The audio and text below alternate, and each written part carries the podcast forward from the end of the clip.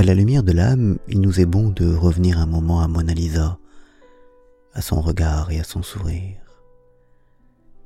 Il y a véritablement un mystère du regard. D'où vient la beauté d'un regard? Tient-elle du seul aspect physique des yeux, paupières, cils, teinte de l'iris, etc. La beauté physique des yeux peut certainement y contribuer dans la mesure où cette beauté est susceptible d'éveiller chez l'être qui en a été gratifié le sens de la beauté. Or, nous l'avons dit, la vraie beauté est justement conscience de la beauté et élan vers la beauté. Mais à cause de cela même, le regard est plus que les yeux. Toutes les langues n'émettent-elles pas l'idée que les yeux sont la fenêtre de l'âme? La beauté du regard vient d'une lumière qui sourd de la profondeur de l'être. Elle peut aussi venir d'une lumière venant de l'extérieur et qui l'éclaire, notamment lorsque le regard capte dans l'instant quelque chose de beau ou qu'il rencontre un autre regard d'amour et de beauté.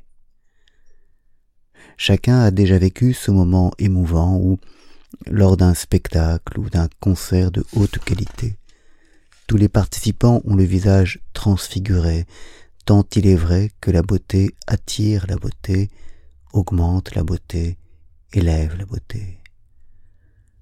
Cela est conforme à ce que nous lisions encore chez saint Augustin. La beauté résulte, à ses yeux, de la rencontre de l'intériorité d'un être et de la splendeur du cosmos, laquelle, pour lui, est le signe de la gloire de Dieu. Cette rencontre supprime, en quelque sorte, la séparation de l'intérieur et l'extérieur. Si la beauté du monde forme un paysage, l'âme d'un être en est elle aussi paysage, ce que Verlaine exprime par le vers Votre âme est un paysage choisi, et que l'esthétique chinoise désigne par le terme sentiment paysage. Le paysage de l'âme est fait de nostalgies et de rêves, de frayeurs et d'aspirations, de scènes vécues et de scènes pressenties. Tournons alors notre regard pour la troisième fois vers la Joconde. N'y aurait-il pas une clé pour ouvrir l'énigme de son regard? Ne serait-ce point ce paysage brumeux, tout à la fois lointain et proche, qui se profile derrière elle? Ici, écoutons France Quéré qui, dans le sel et le vent, écrit Dans des formes de rocs et de lacs éclate l'étrange sonde d'un monde intérieur. À la hauteur des épaules de Mona Lisa, commence un ocre paysage au relief accidenté que parcourent des efflorescences de rochers. À gauche, le sentier débouche sur les eaux grises d'un lac, strié par les ombres de rochers en surplomb. Ce sont des chevauchements de pierres, des crinières, de farouches encolures, des museaux difformes qui dressent au-dessus de l'onde le sursaut de leur colère pétrifiée. Une violence préhistorique barre le regard. À droite, du côté où se lèvent les lèvres de la jeune femme, le sentier remonte le cours limoneux de la rivière, se faufile de gradin en gradin parmi les éboulis de pierre, parvient enfin au rebord d'un second lac élevé au-dessus du premier.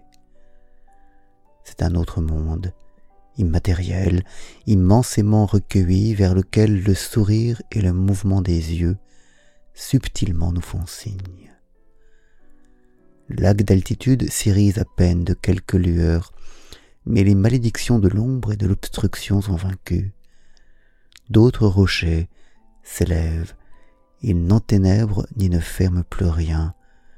Leur ombre dessine une cerne, suggère une transparence, laisse intact le miroir des eaux.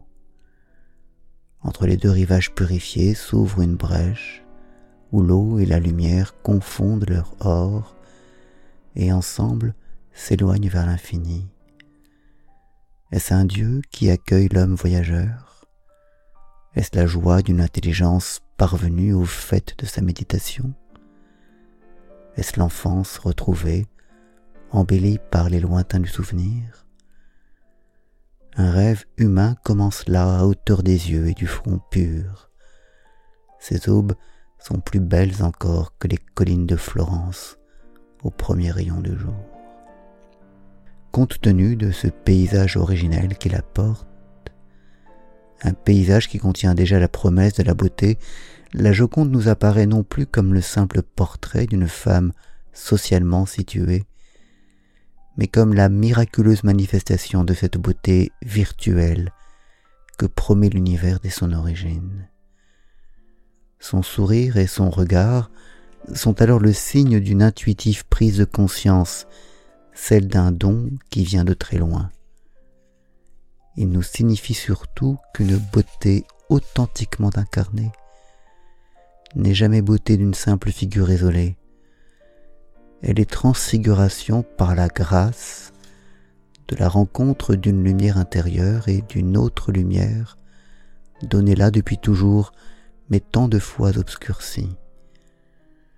Transfiguration est à entendre ici comme ce qui se transforme de l'intérieur, et également comme ce qui transparaît dans l'espace de vie entre le fini et l'infini, entre le visible et l'invisible.